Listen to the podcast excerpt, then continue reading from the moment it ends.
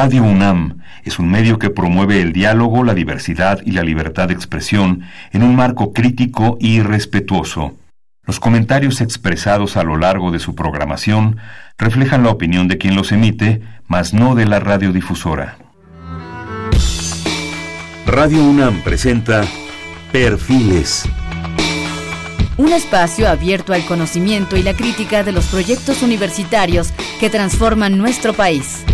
Conduce Hernando Luján.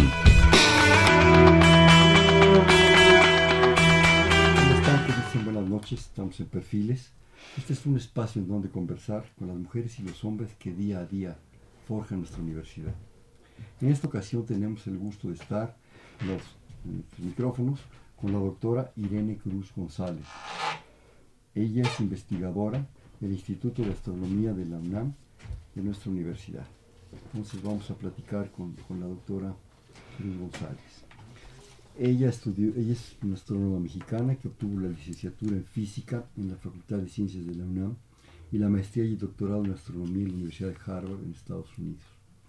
Desde 84 es investigadora del Instituto de Astronomía de alto nivel, así como de los programas de PRIDE. Miembro del Sistema Nacional de Investigadores también de un alto nivel y de 2010 a 2018 fue miembro de la Junta de Gobierno de la Universidad Nacional. Su pasión científica está en el delicado trabajo observacional para comprender las galaxias, su entorno y su actividad nuclear, así como los procesos de formación estelar en galaxias y las peculiaridades de las estrellas recién formadas. Ha enfocado su investigación en los campos de astronomía extragaláctica, galáctica y del medio interestelar, con un enfoque multifrecuencial de observaciones desde radio a rayos gamma trabajo más reciente está enfocado en las galaxias activas, estudiando los problemas de dualidad de núcleos activos, producción de chorros nucleares oscurecimiento por polvo. No se espanten, ahorita nos vas a tener que explicar todo esto bien. Está con estudios de fuentes extragalácticas cercanas y del universo distante con el gran telescopio milimétrico. Es una cuartilla que sigue padrísima, interesantísima, pero si la leo me quita tiempo para platicar contigo. ¿Sí? Yo, perdón, me la voy a ubicar, mejor otro día hacemos otro programa y sigo con la parte, la segunda parte. Ha formado gente, ha impartido cursos, ha hecho divulgación, su obra de investigación incluye una cantidad de cosas. Solamente si me permiten leer el último parrafito que me encantó. Así como universitaria, Irene Cruz González Espinosa ha cuidado el equilibrio entre su trabajo de investigación básica, docencia, formación de nuevos científicos, divulgación y desarrollo tecnológico, convencida de que esa es la vía para el fortalecimiento de la UNAM, la educación y la ciencia de todo nuestro país. Bien, gracias que estás con nosotros. Sí, buenas, buenas noches, encantada de estar aquí. Qué bueno que, tenemos esta oportunidad. Pues ya escucharon ustedes las galaxias, la astronomía. Yo empezaría, Irene, ¿por qué estudiaste eso? ¿Por qué, por qué llegaste ahí? Bueno, yo creo que, digo, eso te lleva a la niñez. O sea, desde muy chica eh, lo que más me interesaba era pues la ciencia, realmente.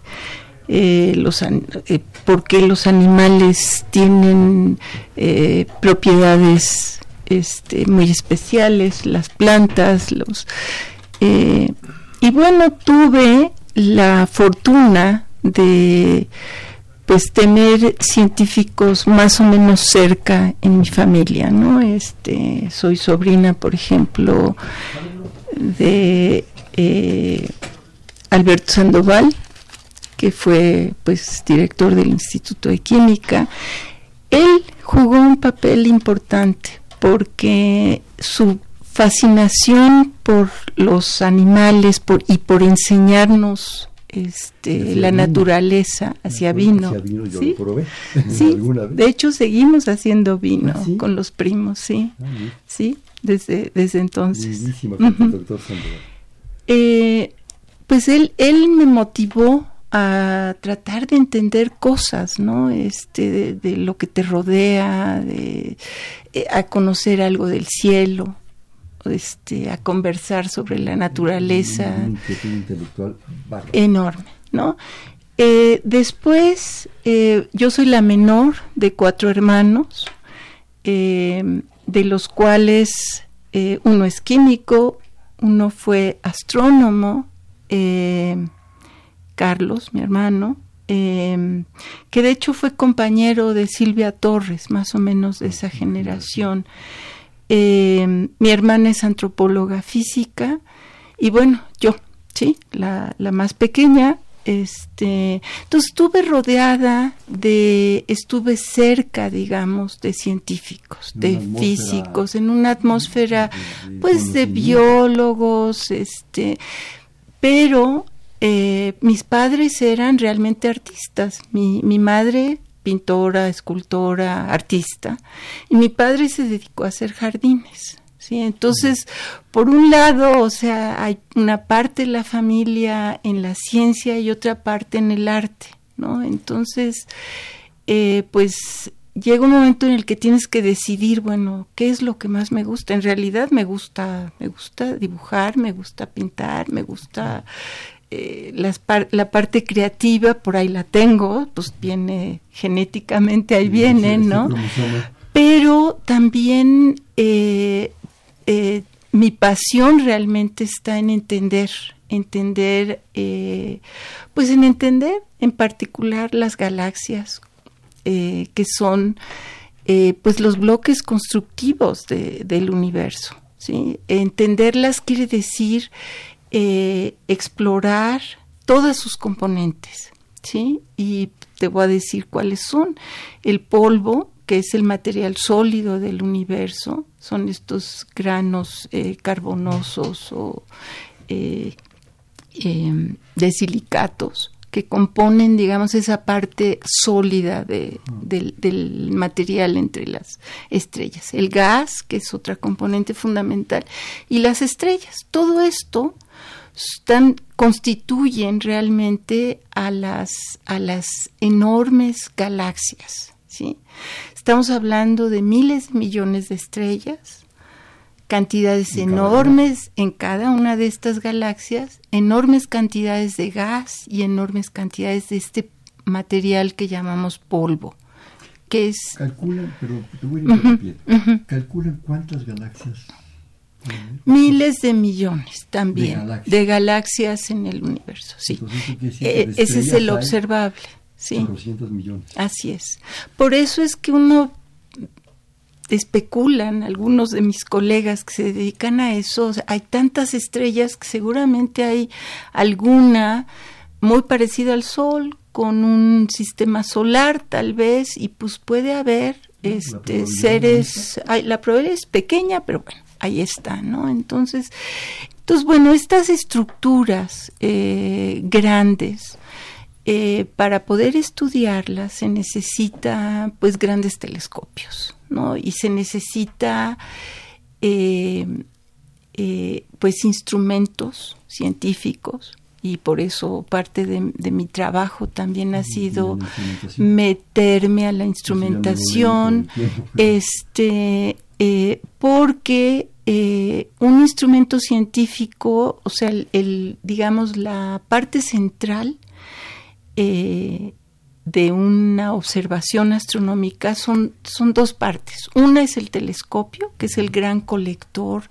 de fotones, de luz, y el otro es el instrumento científico acoplado a este telescopio que, es, que te permite realmente pues eh, y trabajar, o sea, y obtener datos eh, eh, astronómicos valiosos y científicos para poder... La, astronomía observacional puramente ya prácticamente ya es... es tan importante, ya más bien es a nivel de radioastronomía. No, no, sí, no, no, no, sí, sí. De hecho, eh, hay grandes telescopios espaciales, desde los rayos gamma, rayos X, este infrarrojo, ultravioleta, todo o sea, todos los, todos. Y ahorita, por ejemplo, los grandes desarrollos de, telescopios, estamos hablando los telescopios que se están ahorita diseñando o, ya empezando a construir son mayores de 30, de 30 metros de diámetro. San Pedro ¿sí? tiene Sí. donde los instrumentos, por ejemplo, que van a, con los cuales se va a hacer ciencia, pues son del tamaño de un vagón de ferrocarril. ¿Sí? O sea, si el, si el plato es tan grande, pues el instrumento es y muy grande. dividido a veces en subplatos. Sí, entonces ahí, fíjate, desarrollar los nuevos instrumentos para estos grandes telescopios es ahorita uno de los grandes retos, porque no tenemos ni lentes ni espejos tan grandes como el como un vagón de ferrocarril, ¿no? Entonces necesitamos ni detectores, los detectores bidimensionales, los detectores de fotones, pues necesitamos juntar varios, hacer arreglos de, de varios detectores, ¿no? Como los que tenemos en los celulares o sí, en las cámaras fotográficas. Tenemos cientos o sí cent- o miles en algunos casos de estos detectores este entonces todo todo esto eh, fomenta el desarrollo de eh, pues tecnología no otro campo por ejemplo muy fértil donde creo que los los los astrofísicos en México todavía están eh, desaprovechados es el de los grandes datos o sea, el tener estos instrumentos y estos grandes telescopios implica la generación de grandes cantidades de datos, Procesar procesarlos. Entonces, muchos de los expertos que han desarrollado esto que se llama el Big Data, ¿sí? son astrofísicos. Y nosotros tenemos gente formada en esa dirección que a lo mejor podría entrar a, a colaborar con otros grupos multidisciplinarios para explorar áreas en otras ciencias, ¿sí? en particular, por ejemplo, en, en genética, en, sí, con biomédicos, este, En el mundo de las células Sí. también es tan espectacular probablemente como, como Sí. astronomía, ¿no? Ujú. porque es infinito también. ¿no? Apenas nos estamos asomando. ¿no? así es. Pero todo esto que me dices, de repente me provoca una reflexión. Toda esta cantidad de datos, toda esta cantidad de esfuerzos, de equipos, de gente, de todo eso, implica que en el universo se, se generan o están miles de millones de millones de datos. Sí, De todo. así es, de todo. De todo y no, ahí están esperando. Ahora, déjame contarte algo. La astronomía es de las ciencias más generosas en cuanto a su colectividad. Eh, dado que es una ciencia cara. La NASA y, y el equivalente europeo y de otros países muy desarrollados eh, tienen que liberar estos datos. Entonces, existen en la actualidad lo que llamamos los observatorios virtuales, donde están almacenados todos estos datos y son eh, disponibles para, para quien los pueda accesar. Es una biblioteca digital, sí, astronómica, donde uno tiene acceso, y, y es el mundo entero, ¿eh? a todo. ¿sí? A diferencia de otras ciencias donde no, no está la generosidad. ¿no? En astronomía hay tanto que hacer con estos datos que están a disposición del mundo. Sí, y por eso son importantes, por ejemplo, las colaboraciones internacionales, ¿no? Eh, el compartir con colegas de otros países, pues tanto los datos obtenidos en, en nuestros con nuestros instrumentos como los de ellos, ¿no? Y, y ponerlos en estos enormes repositorios que llamamos observatorios virtuales, ¿no? Esos datos que actualmente están disponibles, existen, puedes consultar. Me imagino que es una breve y pequeña parte de lo que en realidad existe. Y va a existir, Y se va, y sigue va a existir, claro, O sí. sea, O sea, dices, sí. es, es infinito. Es infinito. La información que, que existe en el universo de todo. Polvo, hoyos, en fin, agujeros, no agujeros, planetas, todo, todo, todo, todo. Ujú. ¿Qué nos dice eso? ¿Qué nos está queriendo decir eso? Es, ¿Qué- es- es- es una, es una pregunta soñada ¿no? para mí. ¿Qué, qué nos, ¿Qué nos está diciendo el universo? El universo nos está diciendo que hay que está que ha sufrido cambios, por ejemplo, o sea, el- como era el universo en la época temprana, en lo que llamamos el universo temprano, en, o sea, hace muchos, muchos millones y millones de años, eh, eh, era muy distinto a como es ahora. Era aparentemente más pequeñito en volumen, si este se ha ido expandiendo. Este, las galaxias, por ejemplo, tempranas eran distintas de las galaxias actuales, ¿no? O sea, entonces el universo ha ido cambiando, o sea, los objetos astronómicos han ido han ido cambiando en unas dimensiones de tiempo inimaginables, brutales. Sí, sí. Imperceptibles para nuestra escala. Sí. 13 mil millones de años. Pero estos humanos que con trabajo llegamos a los 70, ¿verdad? de repente. Sí. Eh, entonces, bueno, eh, ¿qué nos dice? Nos dice, por un lado, que somos chiquitos, ¿sí? Comparados con el universo. que seamos humildes, pero también nos dice que somos eh, grandes en el sentido de que nos podemos plantear preguntas muy complejas, ¿no? ¿Cómo empezó todo? ¿Hacia dónde vamos? ¿Qué va a ir pasando, digamos? ¿Cómo va a ir evolucionando esto? ¿Cómo va a ir cambiando eh, las galaxias? Este, por ejemplo, las galaxias, eh, algunas de ellas, muchas de ellas, interaccionan entre sí. ¿sí? Las galaxias más masivas, las más grandes, eh, pues se comen a las chiquitas, ¿no? Así como los peces grandes se comen a los peces pequeños, o también interaccionan entre ellas. Si tienen, por ejemplo, masas comparables, pues pueden chocar y cada una después seguir este casi medio medio golpeadilla, digamos, eh, generándose, por ejemplo, grandes colas o deformando sus brazos si son espirales, este, o de pues porque, uno o tienes la oportunidad a veces de asomarte a algo o ver las fotos de ustedes y es una barbaridad de cosas. cómo, delimitas, cómo defines una galaxia? Bueno, yo todo lo veo maravilloso.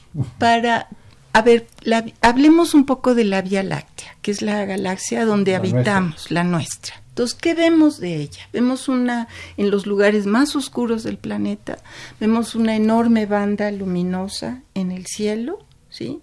Si vives en el hemisferio sur, ves el centro de la galaxia arriba de tu cabeza, ¿sí? Si vives en un lugar como eh, México, pues lo ves más hacia el sur, ¿sí?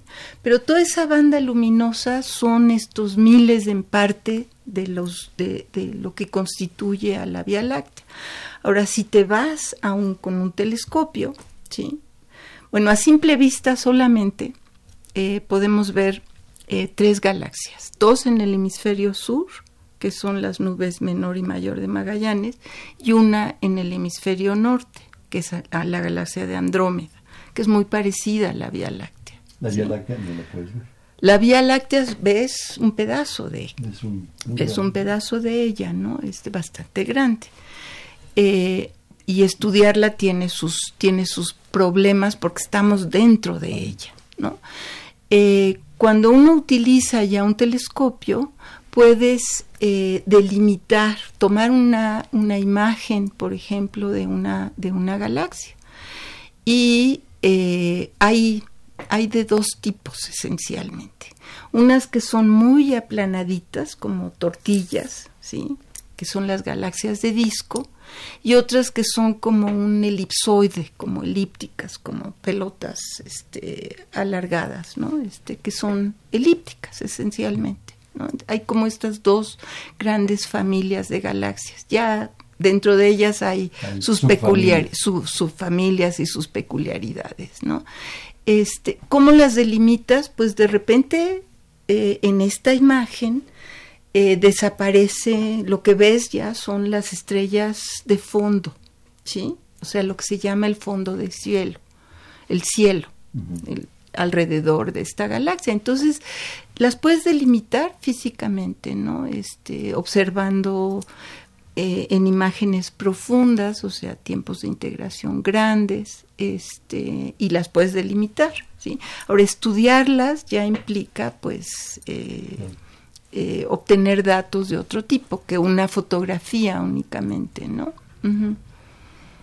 cuando, bueno, estás inmersa en este mundo de, las galaxias, ves una galaxia, percibes o estás estudiando una galaxia, eh, lo de afuera de la galaxia, ¿qué es? Lo de afuera, eh, pues depende. aparentemente, ¿no? o, digamos el, el, espacio intergaláctico. Bueno, ese, ese también tiene sus propiedades. Este, y es, hay gente que se dedica a estudiar este material, así le llamamos, en, intergaláctico, eh, y pues es gas también, más frío, ¿sí? Está, eh, eh, que puede ser estudiado.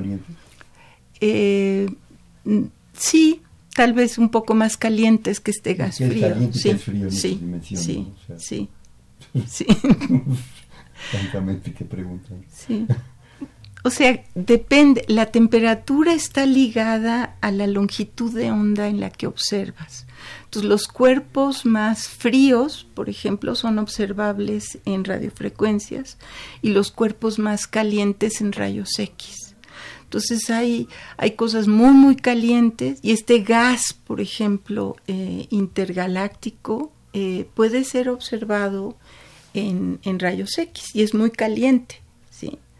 Este, y eh, también en las galaxias, pues tienes ya eh, cada una de ellas, pues está esta componente más fría, componente más caliente, o sea, hay, hay, hay, es un mundo, ¿sí? ¿Por qué estudiaste las galaxias, ¿Por qué te interesaste por eso y no por la parte del medio? Porque, a ver, porque cuando estaba yo estudiando el doctorado, eh, trabajaba yo primero con Giovanni Facio, fue mi primer asesor, digamos, en la etapa de maestría. Y eh, él estaba trabajando en desarrollar un telescopio espacial infrarrojo, ¿sí? que, ahorita está todavía vivo, ¿sí? activo, digamos, así, observando. Em, y me dijo, oye Irene, ¿y tú qué plan tienes? Le dije, pues yo quisiera regresar terminando el doctorado, me gustaría regresar a México porque ahí es donde creo que eh, se necesita que, que, yo trabaje.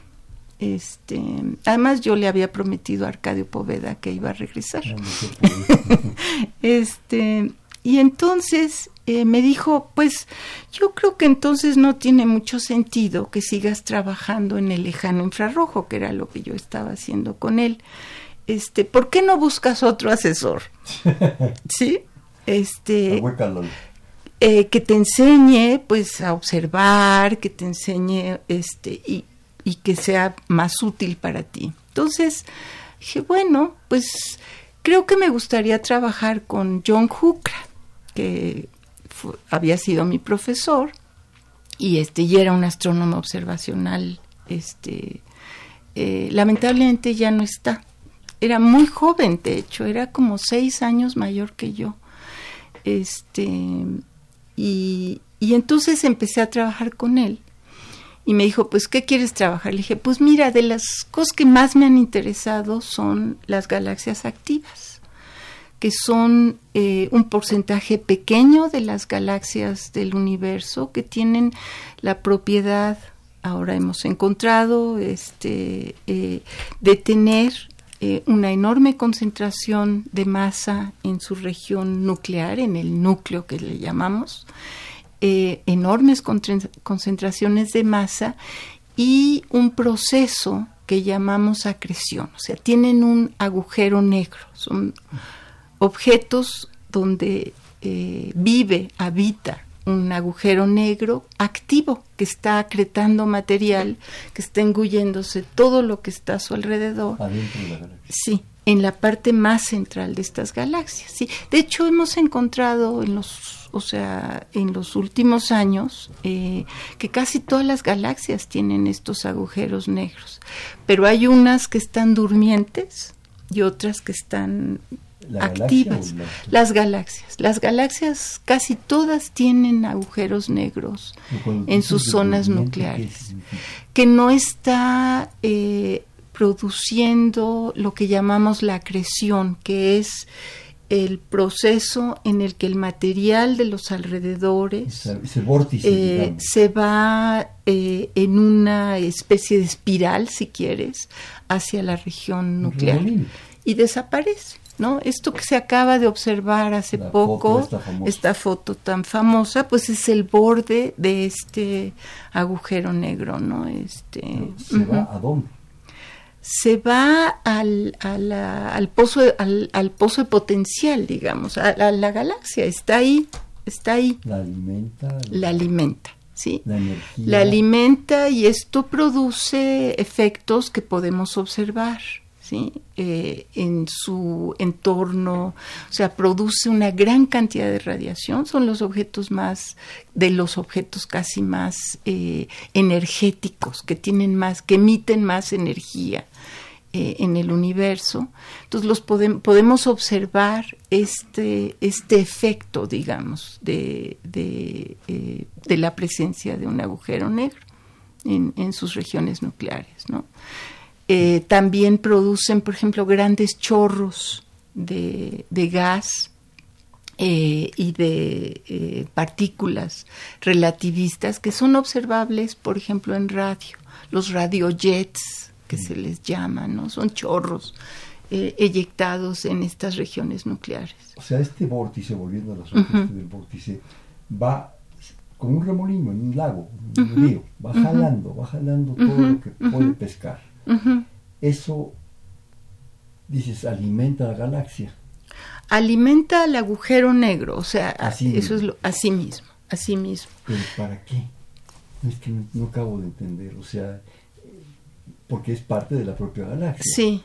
O sea, se está autoconsumiendo. Se está, pues no, más bien está eh, afectando, digamos, eh, su entorno más cercano. Ahora estamos hablando de volúmenes relativamente pequeños. Estas regiones donde está este agujero negro son eh, casi del tamaño del sistema solar. ¿sí? o sea, son regiones muy, muy pequeñitas. Contra un volumen de la con un, sí, sí, sí, sí, que es enorme. ¿Sí? O sea, de, de, cientos de miles de kilómetros, ¿no? Este, alejados de esta zona. Ahora, el efecto es, eh, es, es, notable en, si uno compara, por ejemplo, una de estas galaxias con una galaxia normal. O sea, el efecto en, en la región nuclear es, es completamente distinto, ¿no? Este, y esa eh, energía, esa barbaridad de energía, porque estamos hablando de energías, digo, inconcebibles para nosotros, ¿no? ¿A dónde va?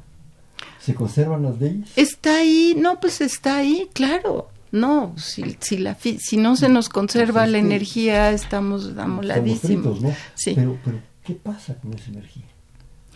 Eh, parte de ella es liberada, está siendo liberada. En estos, en estos sí, sí pulsiones que tú dices. Claro, en estos chorros. Y pues parte de ella está esperando, por ejemplo, la interacción con otra galaxia. Bueno, no esperando, digo, se da o no se da, pero puede estar esperando para hacer un agujero negro todavía mayor, porque si dos galaxias de estas que tienen cada una un agujero negro chocan, pues se fusionan, eh, se hacen una, digamos, y el agujero negro crece. ¿sí? De repente, este... cuando jugábamos con las gotitas de mercurio, Ándale, que, se, van, haciendo más grandes. bueno, claro. Y era un juego maravilloso de chamaco, sí, estar jugando con mercurio, así es. hasta que se sumaba, ¿no? Así se va sumando, se van sumando. Sí, sí. ¿Y eso te decidió a las galaxias? Sí, sí. Eh, y, y, sobre todo me decidió algo más, y es explorar las galaxias en distintas longitudes de onda para tener lo que se llama esta multifrecuencias, ¿no? Para, para tener una eh, visión más completa del material caliente, del material más frío, del polvo, del gas. Sí, o sea, porque las eh, las galaxias normales, si uno las estudia, pues en general su emisión está restringida a la luz ultravioleta y visible, ¿no? Este, eh, y las galaxias activas, las que yo eh, estudio, estas son observables en, en, todas las longitudes de onda, desde los radio hasta los rayos gamma, ¿no? Muchas de ellas este, son objetos emisores a muy altísimas energías, ¿no? Entonces, eh, esto motiva a, un observador como, como yo, por ejemplo, a incluso este, a mi edad, este, aventurarme a tratar de, de aprender una nueva técnica.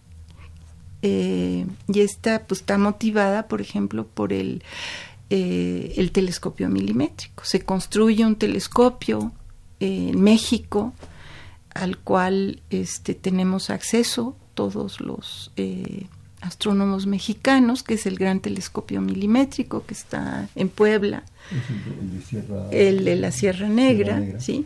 Entonces, eh, pues mi reacción ante esto es, pues yo quiero observar con él, yo quiero estudiar con él y entonces estoy en el proceso, junto con otros colegas, eh, pues de, aprender, es una nueva técnica para mí, que es la astronomía milimétrica. ¿sí? Entonces, para eso pues he recurrido a mis colegas eh, radioastrónomos y a, investigadores jóvenes que trabajan, por ejemplo, en INAOE, en Puebla, para eh, pues enamorarlos, si quieres, de las galaxias activas y tratar de hacer proyectos en conjunto eh, para estudiar algunos de los problemas que, que, eh, que, encontremos este, comunes, ¿no? Entonces, pues ahora este, estoy aprendiendo algo nuevo este, y está muy divertido. ¿Qué te parece es si interesante. todo esto después de un corte? Claro. Este es Perfiles, un espacio donde conversar con las mujeres y los hombres que día a día forjan nuestra universidad. Estamos platicando con la doctora Irene Cruz González del Instituto de Astronomía sobre galaxias y otras posibilidades en el 55 36 89 89. repito, 55 36 89 89.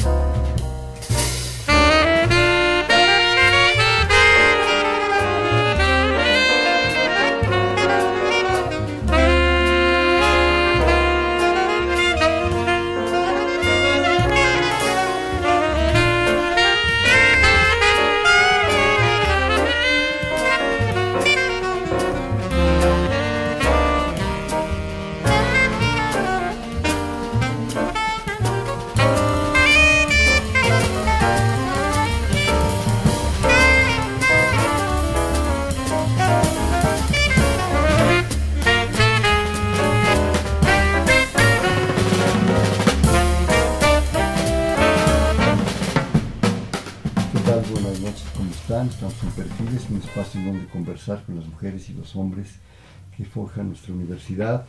Estamos platicando, les decíamos, en 55 36 89 89 con la doctora Irene Cruz González del Instituto de Astronomía. Una vez este, le damos pulso a esta llamada, el señor Ángel Ernesto Pérez, desde detrás del Olco, saluda y felicita al programa y dice que él es una persona invidente. Pregunta a la invitada de las mujeres que han ido al espacio y estando ahí, cómo realizan sus necesidades pues, fundamentales.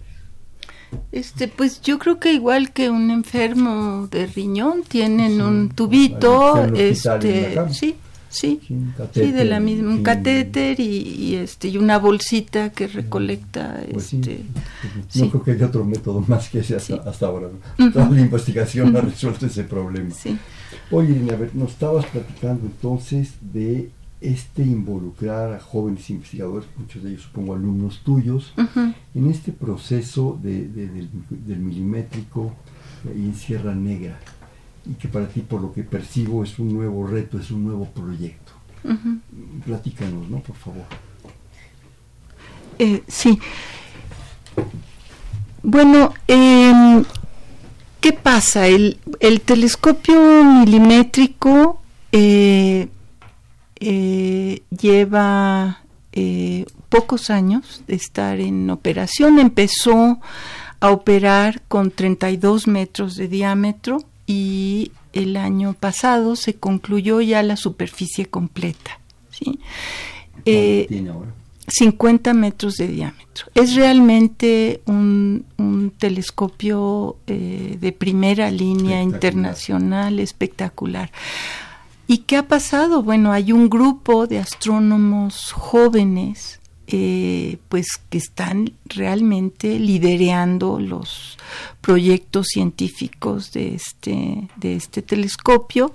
Ahorita tiene pocas, eh, eh, pocos instrumentos todavía, pero están por llegar. De hecho, este año llegan dos de ellos.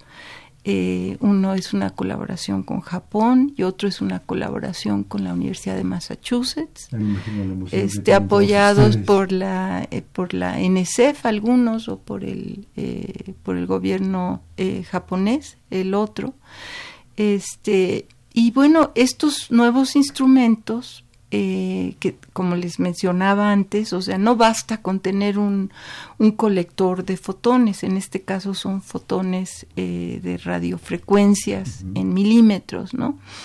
Eh, sino que se necesitan estos instrumentos científicos que son los que nos permiten realmente pues obtener propiedades, por ejemplo, en el caso del, del telescopio milimétrico, por ejemplo, podemos estudiar las moléculas las moléculas, eh, eh, algunas de ellas, eh, por ejemplo, del monóxido de carbono, que es después de la molécula del hidrógeno molecular, es la más abundante, ¿sí? o otras, otras moléculas, ¿no? Este, y estudiar este gas molecular que es frío, como les decía, ¿no? Este, pues nos permite eh, complementar, por ejemplo, los estudios eh, de, en otras longitudes de onda. Entonces, eh, en el caso, por ejemplo, de, los, de las galaxias activas de las que les hablaba, pues esperamos poder detectar, por ejemplo,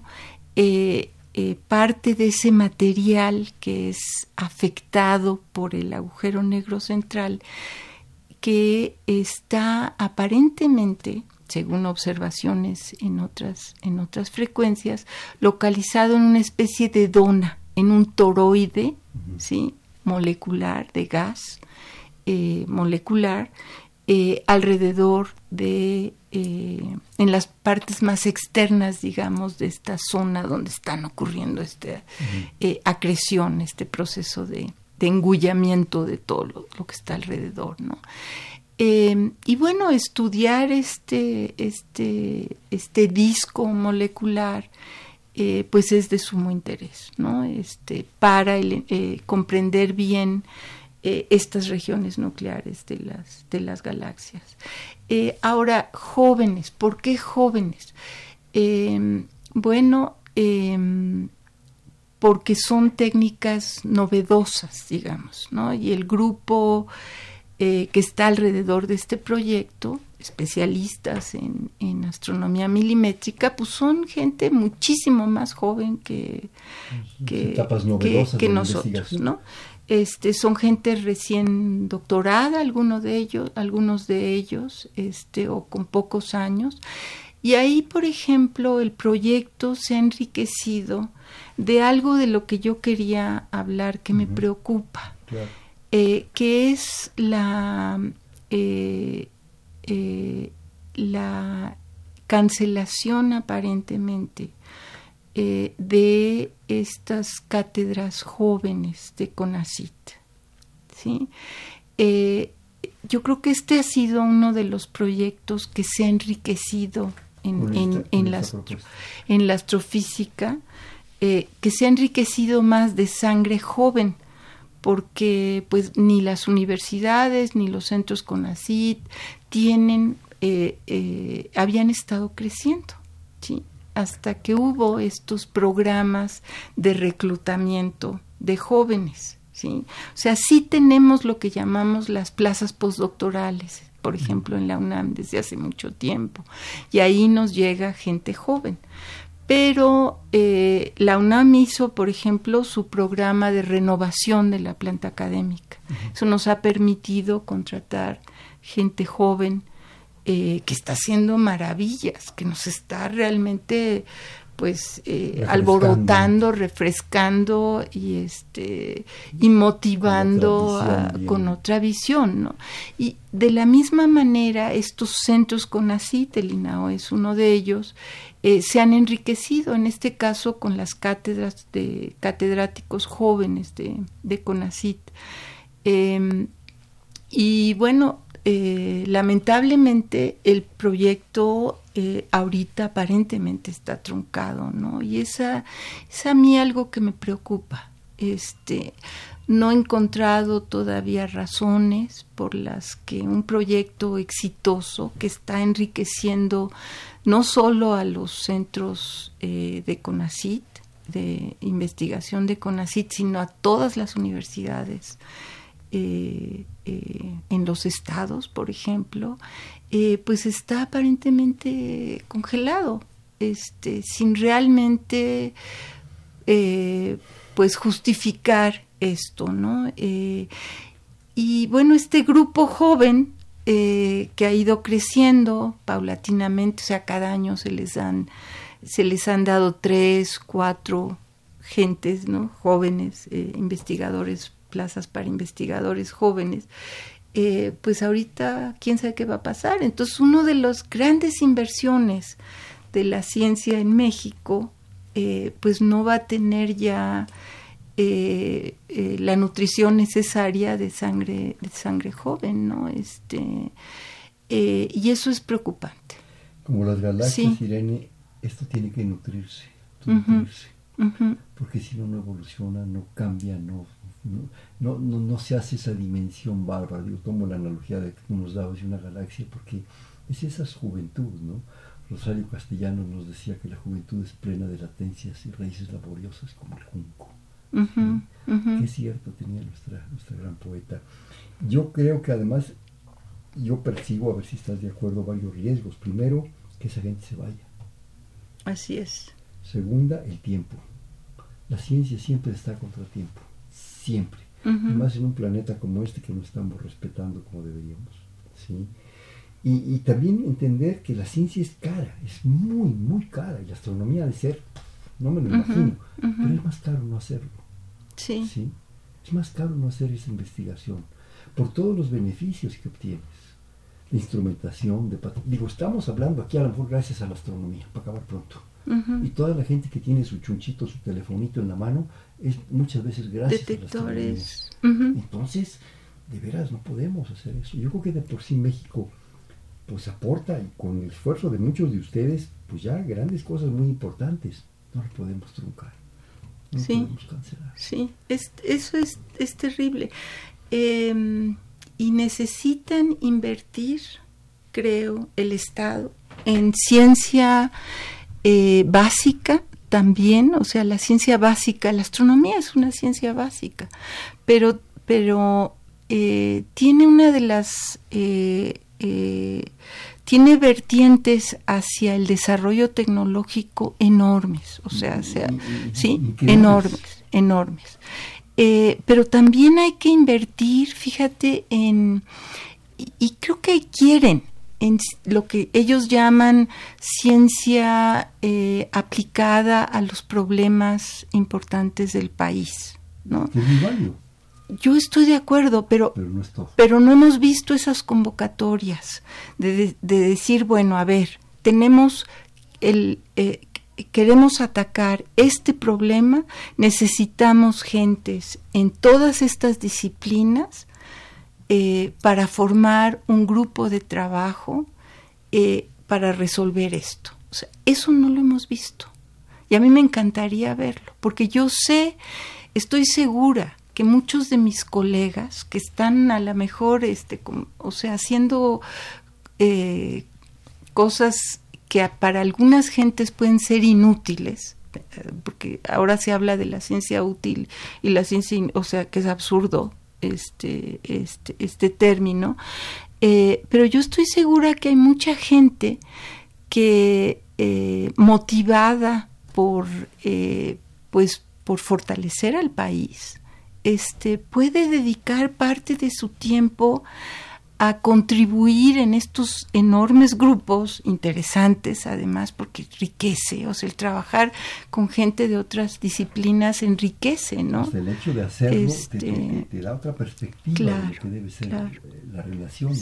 Y se podría, o sea, yo, yo estoy segura que y tengo la esperanza de que a lo mejor esto pueda ocurrir, ¿no? Este que o sea, cuando eh, este nuevo gobierno, este, digamos, avance en, sus proyectos, pues se preocupen también de eh, fortalecer, digo, y si no va a ser muy tarde, este, al aparato científico que se ha construido en estos últimos 50 años y llevarnos a, a, un futuro este donde sigamos avanzando, no irnos hacia atrás o no frenarnos, ¿no? O sea, yo creo que eh, la ciencia es algo que tiene que continuar, el apoyo, o sea, entiendo, para mí la educación, por ejemplo, es fundamental que el, que el país invierta en tener una, una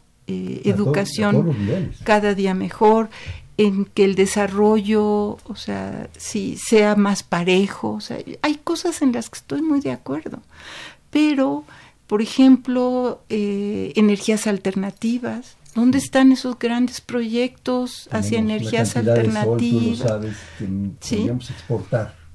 ¿Dónde están esos grandes proyectos hacia el análisis, por ejemplo, de grandes datos del país? O sea, del acervo.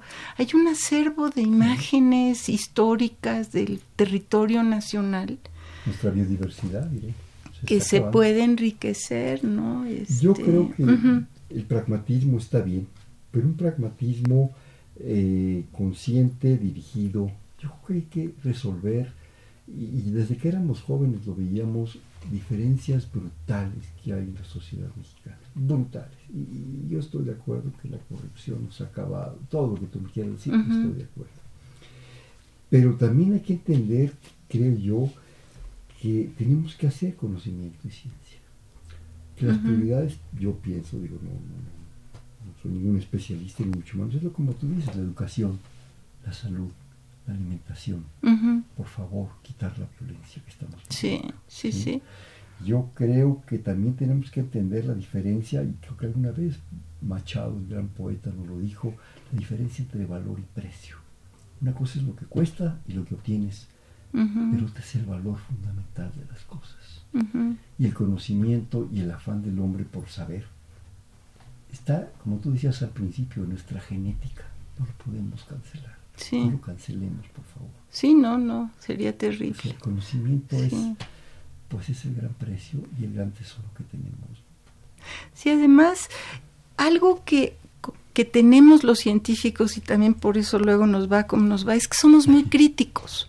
Somos críticos del propio trabajo, críticos del trabajo de, de, todo, y, críticos pues del entorno y del país. Entonces, por eso, por eso somos ruidosos y por eso este sí, este, pero pero sí nos preocupa, nos preocupa que algo que hemos ido construyendo no, no siga, digamos. Eh, eh, y yo, yo, a ver, yo soy optimista, yo creo que sí, porque tenemos ya generaciones mucho más sólidas de científicos en, en, todas, en todas las, las disciplinas y, y pasión, o sea, la pasión de, de hacer ciencia, esa, esa es, es enorme ya.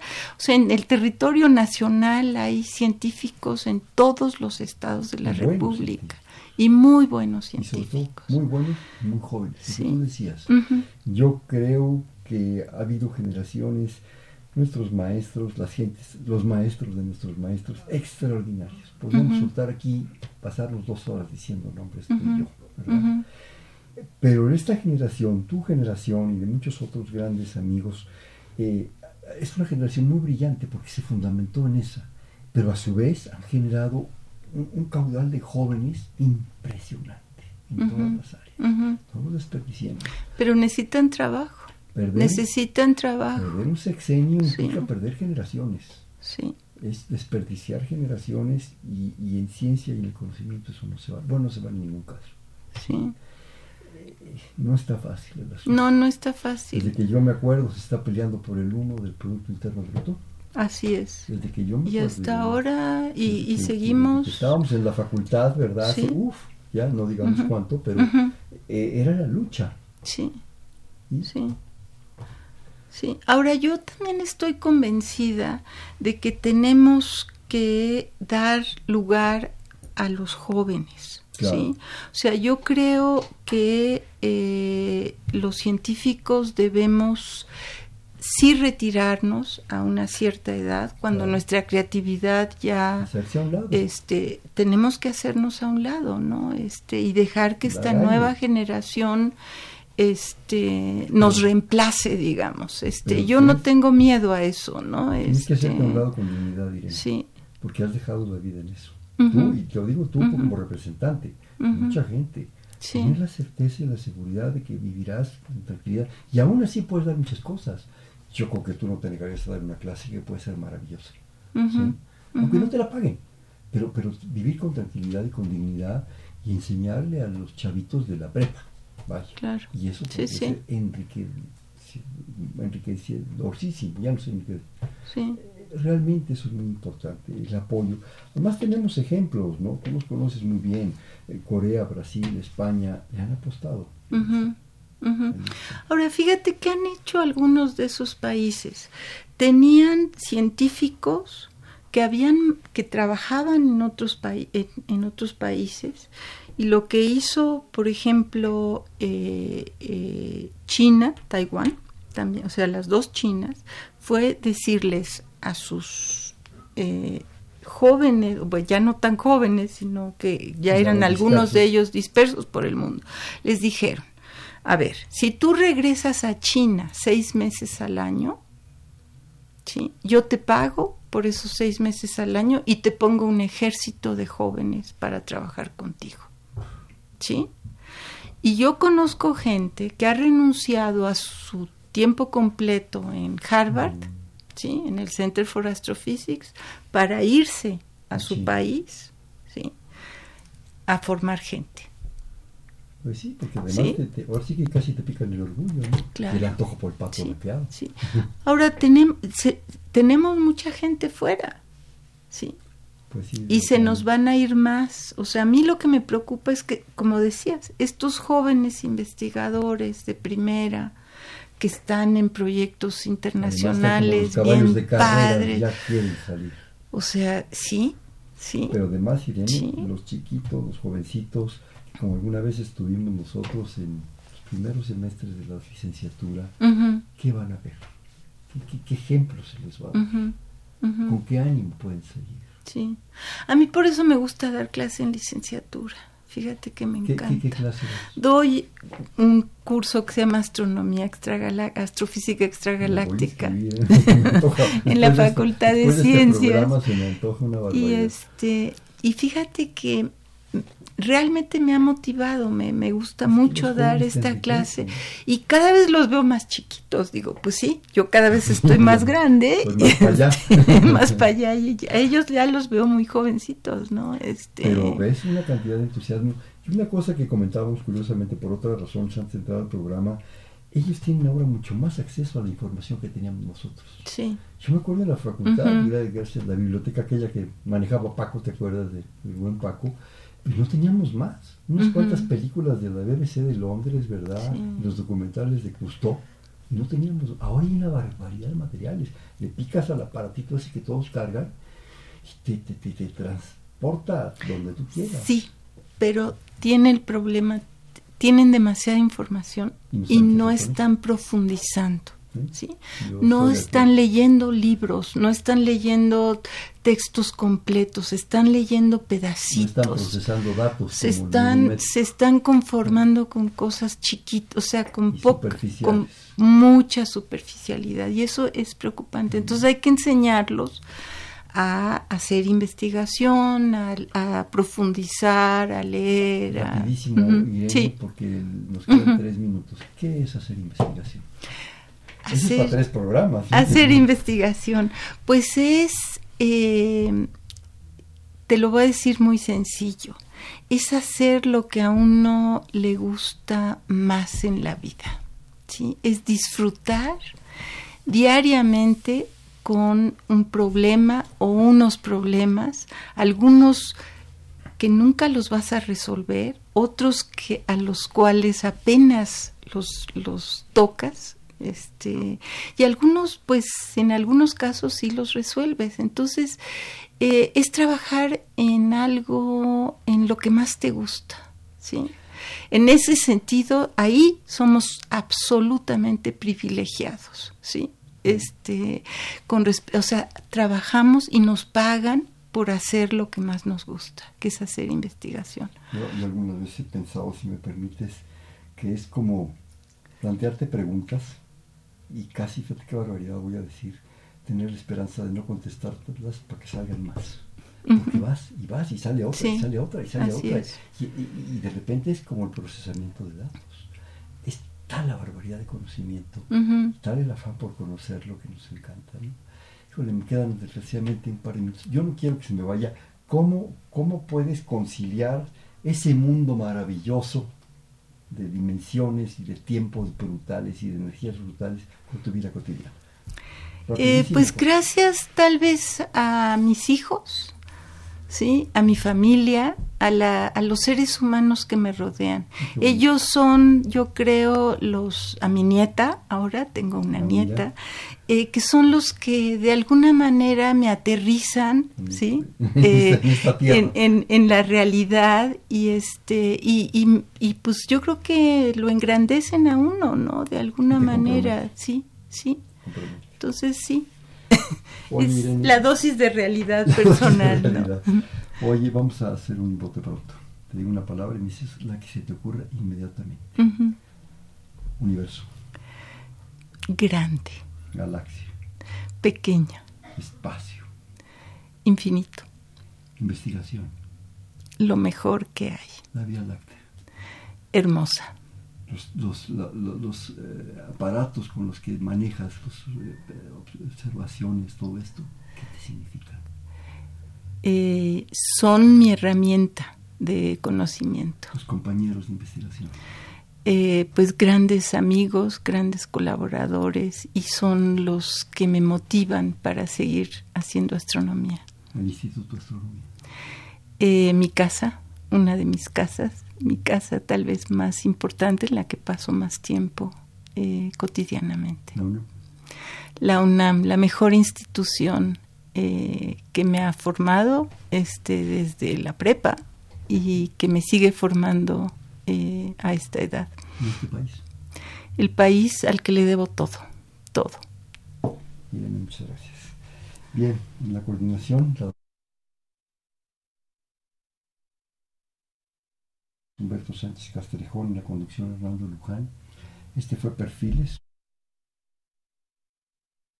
que día a día forjan nuestra universidad. Estuvo con nosotros del Instituto de Astronomía la doctora Irene Cruz González. Irene, Muchísimas gracias por este programa. No, muchas gracias por la invitación. Gracias. Buenas noches. Perfiles, un programa de Radio UNAM.